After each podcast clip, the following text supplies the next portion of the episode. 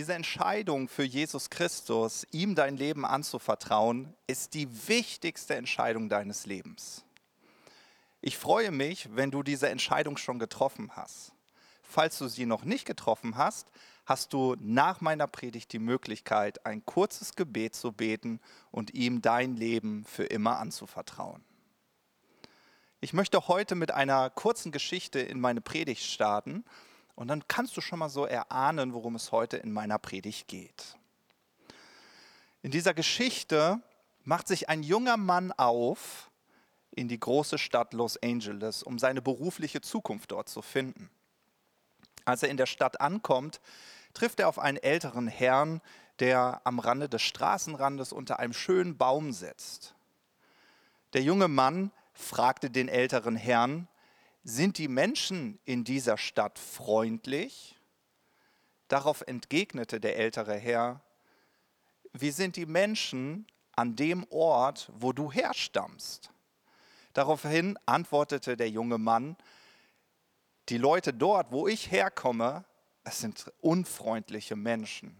Daraufhin sagte der ältere Herr zu dem jungen Mann, auch an diesem Ort sind die Menschen unfreundlich. Kurze Zeit später kommt ein anderer junger Mann, der auch seine berufliche Zukunft in der großen Stadt Los Angeles sucht und er trifft auch auf diesen älteren Mann und er stellt ihm dieselbe Frage. Sind die Menschen in dieser Stadt freundliche Menschen? Wiederum fragt der ältere Mann den jungen Mann, wie sind die Menschen an dem Ort, wo du herstammst? Daraufhin entgegnet der junge Mann, aus dem Ort, wo ich komme, ach, das sind alles freundliche Menschen. Daraufhin sagt der ältere Herr, auch an diesem Ort wirst du freundliche Menschen treffen. Was ist die Moral dieser Geschichte? Die Welt ist immer so, wie du Schlussfolgerst. Die Welt ist immer so, wie du und ich sie betrachten. Christian Morgenstern, ein deutscher Dichter und Schriftsteller, sagte mal, schön ist eigentlich alles, was man mit Liebe betrachtet. Je mehr jemand die Welt liebt, desto schöner wird er sie finden. Wie sieht deine Betrachtungsweise aus? Findest du Schönes? Dann ist dein Herz mit Liebe erfüllt. Heute feiern wir gemeinsam Ostern, den Tod und die Auferstehung Jesu. Zusammen möchte ich mit euch einen der bekanntesten Verse, den es wohl so in der Bibel gibt, lesen. Der steht in Johannes 3, Vers 16. Da heißt es, denn so sehr hat Gott die Welt geliebt. Ich betone das nochmal. Denn so sehr hat Gott die Welt geliebt, dass er seinen eingeborenen Sohn gab, damit jeder, der an ihn glaubt, nicht verloren gehe, sondern ewiges Leben habe. Liebe war die Grundmotivation der Himmelswelt gewesen, um in deine Welt zu treten. Unser himmlischer Papa liebt diese Welt. Er liebt dich, deine Welt und er entdeckte so viel Schönes darin, dass er sich aufmachte, um eine gemeinsame Welt zu kreieren. Jeder von uns hat eine bestimmte Welt, in der er lebt. Ich zum Beispiel äh, arbeite in einem IT-Unternehmen. Das heißt, meine Welt besteht auch aus IT-Lern. Ähm, und du kannst dir das bestimmt vorstellen, ich treffe auf ganz viele Nerds. So, das ist meine Welt. Äh, dort habe ich Berührung mit dieser bestimmten Personengruppe.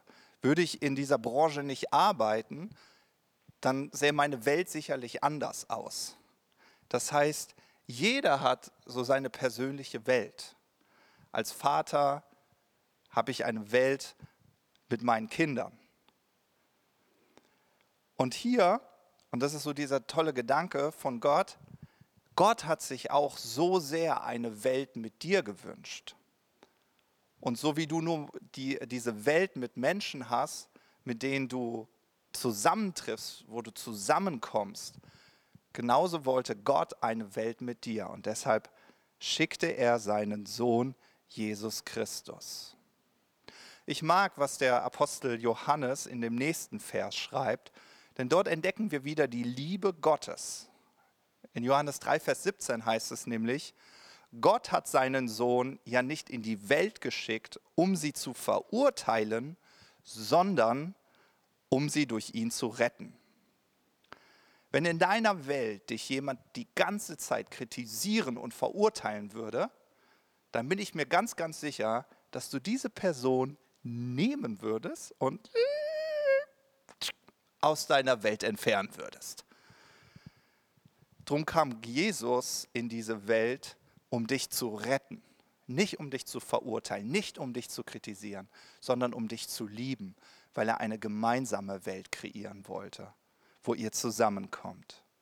In Galater 1, Vers 4 heißt es nämlich, er, damit ist Jesus gemeint, hat sich selbst für unsere Sünden hingegeben, um uns aus der gegenwärtigen bösen Welt herauszureißen. So wollte es Gott, unser Vater. Jesus starb für dich und mich am Kreuz. Er kam in unsere Welt, damit wir in seine Welt kommen können. Wusstest du eigentlich, dass es zwei Welten gibt? Jesus sprach immer wieder davon. In Johannes 8, Vers 32 lesen wir, ihr seid von hier unten, ich bin von oben. Ihr seid von dieser Welt, ich bin nicht von dieser Welt. Hier spricht Jesus von zwei Welten. In Johannes 16, Vers 28 sagt er, ja, ich bin vom Vater aus in die Welt hineingekommen und ich werde diese Welt wieder verlassen und zum Vater zurückkehren. Und so wie in der Geschichte mit den beiden jungen Männern und dem alten Herrn, verstehst du auch jetzt, dass deine Sichtweise deine Lebensrealität bestimmt. Weißt du, als Jesus von den Toten auferstand, der Moment, wo er starb, und wo er auferstand, da war so eine große Freude im Himmel. Da war so eine Begeisterung in dieser Himmelswelt. Warum? Weil Jesus die Himmelswelt mit unserer irdischen Welt zusammengeführt hat. Dein himmlischer Papa konnte seine Begeisterung und seine Freude kaum zurückhalten und deshalb riss er voller Leidenschaft den Vorhang und den Himmel auf, damit du in seine Welt treten kannst. Und weil wir Menschen ja manchmal Schwierigkeiten haben, äh, sowas zu verinnerlichen, zu verstehen, hat er es sogar sichtbar gemacht für alle. Es gab den Tempel und der Tempel, im Tempel gab es so einen Vorhang, der hat das Allerheiligste, dort wo die Gegenwart Gottes war, mit äh, äh, das war so eine Trennung zwischen diesem Allerheiligsten und dem Heiligtum. Und in dem Moment, wo Jesus starb, zerriss dieser Vorhang von oben nach unten. Der Vater hat sich so sehr auf eine gemeinsame Welt mit dir gefreut. Und deswegen ist Jesus, wie Johannes das auch in seinem Evangelium schreibt, das Lamm Gottes, welches die Sünde der Welt für ewig auf sich genommen hat. Wenn wir Jesus zu seinen Lebzeiten hier auf Erden betrachtet hätten, erlebt hätten, beobachtet hätten, dann wären wir einem Mann voller Mitgefühl begegnet. Jesus liebte unsere Welt und er liebte jeden Einzelnen von denen, denen er begegnete. Die Bibel beschreibt ganz viele Momente, wo Jesus äh, wo, wo Menschen auf Jesus zugingen, aber wo auch Jesus auf Menschen zugegangen war. Manche suchten ihn persönlich auf, anderen ging er nach. Und Jesus begegnete diesen Menschen immer auf Augenhöhe. Er hat sich nicht über sie gestellt. Er begegnete ihnen so, dass sie ihn verstehen konnten. Und ja, er hatte dieses Mitgefühl mit allen Leidenden. Er versetzte sich in ihre Welt, aber nicht nur, um sein Mitgefühl zum Ausdruck zu bringen, sondern um mit den Möglichkeiten seiner Welt, der Himmelswelt, deiner Welt zu begegnen. Und Jesus selbst betrachtete sich genau als dieses verbindende Element, der diese zwei Welten miteinander verband. In Johannes 1, Vers 51 sagt er über sich selbst, ihr werdet den Himmel offen sehen und ihr werdet erleben, wie die Engel Gottes vom Menschensohn zum Himmel aufsteigen und wieder herabkommen. Jesus war sozusagen die Pipeline, die ganz legal die Möglichkeiten des Himmels in die Menschenwelt leiten durfte. Und diese Realität von diesen beiden Welten hat kein anderer Apostel so sehr verinnerlicht und verstanden wie der Apostel Johannes. Das Wort Welt wird in den vier Evangelien zusammen hundertmal erwähnt. Also wir haben das Matthäusevangelium, das Markus-Evangelium, das Lukas-Evangelium und das Johannesevangelium. Vier Evangelien, in denen das Wort Welt hundertmal vorkommt. Von den hundert Malen wird das Wort Welt 70 Mal allein in dem Johannesevangelium erwähnt. Daran erkennst du schon, dass Johannes verstanden hat, da gibt es da gibt's diese Himmelswelt, da gibt es die, die Sichtweise, die Betrachtungsweise von Gott. Und dafür ist Jesus gekommen, damit du Zugang dahin hast. Kein Wunder, dass diese Sehnsucht nach dieser Himmelswelt Johannes dahin führte, dass er das Buch der Offenbarung schrieb, wo der Himmel detailliert beschrieben wird.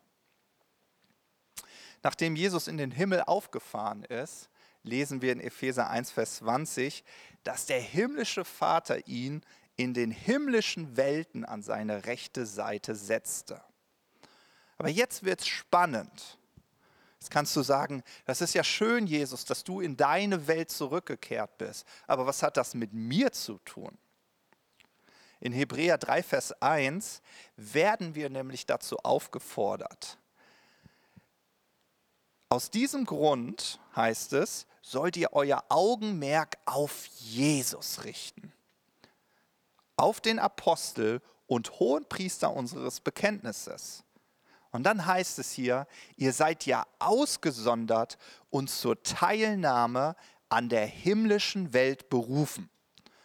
Ja, du bist von Gott gerufen worden, an dieser himmlischen Welt teilzunehmen. Das ist eine Einladung, die dir durch Jesus zuteil wurde. Und Jesus mag den Menschen zu seiner Zeit einen Vorgeschmack auf den Himmel gegeben haben. Aber erst durch seinen Tod und seine Auferstehung hat er dir einen Zugang zur Himmelswelt geschenkt.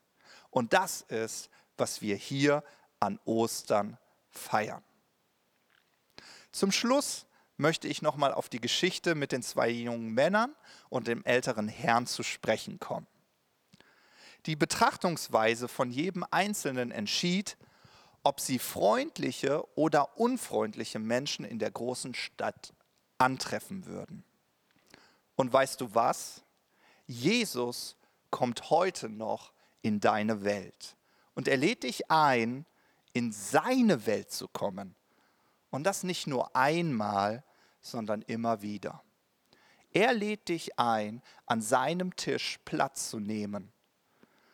Die Frage ist, wirst du Gebrauch machen und in dieser Himmelswelt deinen Platz einnehmen?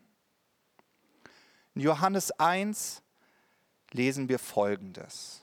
Der, damit ist Jesus gemeint, auf den er, Johannes der Täufer, hinwies, Jesus, er war das wahre Licht, das in die Welt kommen und jeden Menschen erleuchten sollte.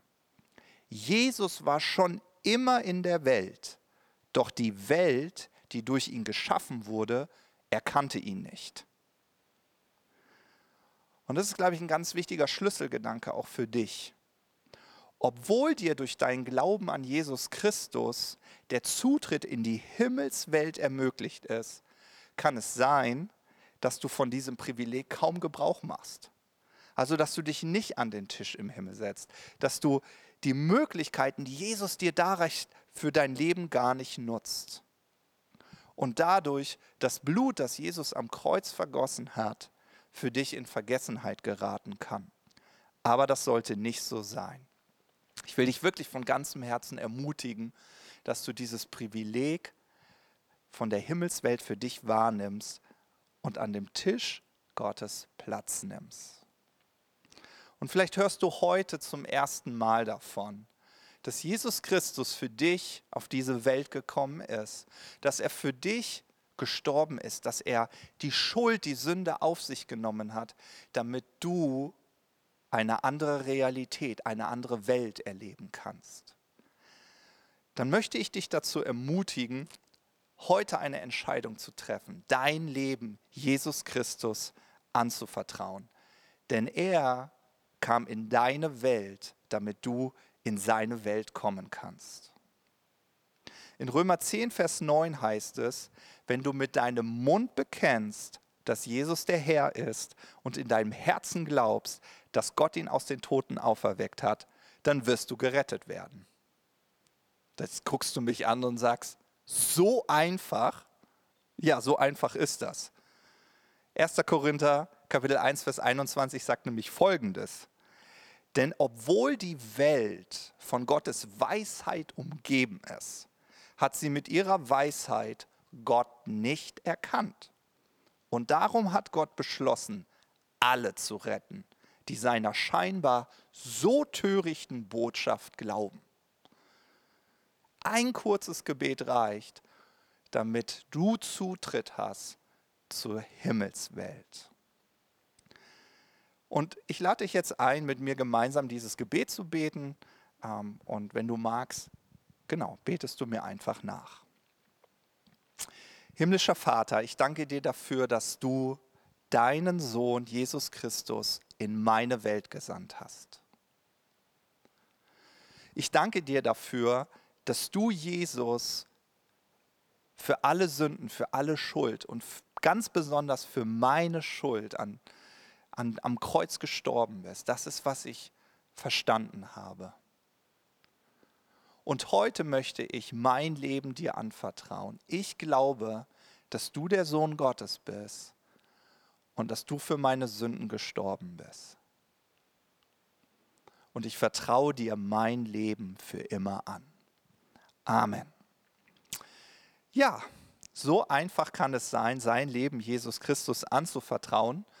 Und vielleicht glaubst du schon an Gott und äh, genau, ich freue mich so, wenn dieser Gottesdienst dich gesegnet hat. Und ich möchte dich total ermutigen, dass du diesen Zugang zur Himmelswelt für dein Leben wirklich nutzt. Nimm einfach Platz an dem Tisch Gottes. Ja, er hat seine Welt in deine Welt gebracht. Im Anschluss haben wir jetzt für dich äh, ein kurzes Video, wo äh, jemand aus unserer Gemeinde einen Sonnenaufgang am Meer gefilmt hat. Das Video geht ungefähr fünf Minuten lang äh, und sie hat dazu äh, genau Querflöte gespielt. Und ich glaube, das ist ein richtig schöner Moment, den wir uns gerade nochmal nehmen können, um Gott zu begegnen.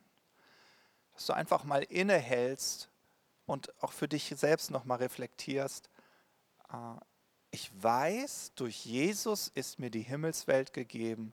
Die Möglichkeiten seiner Welt kommen in meinen Alltag. Aber nutze ich das eigentlich? Und wie sehr nutze ich das? Und in diesem Sinne wünsche ich euch alle gemeinsam ein richtig schönes Osterfest. Äh, frohe Ostern, wie man so schön sagt.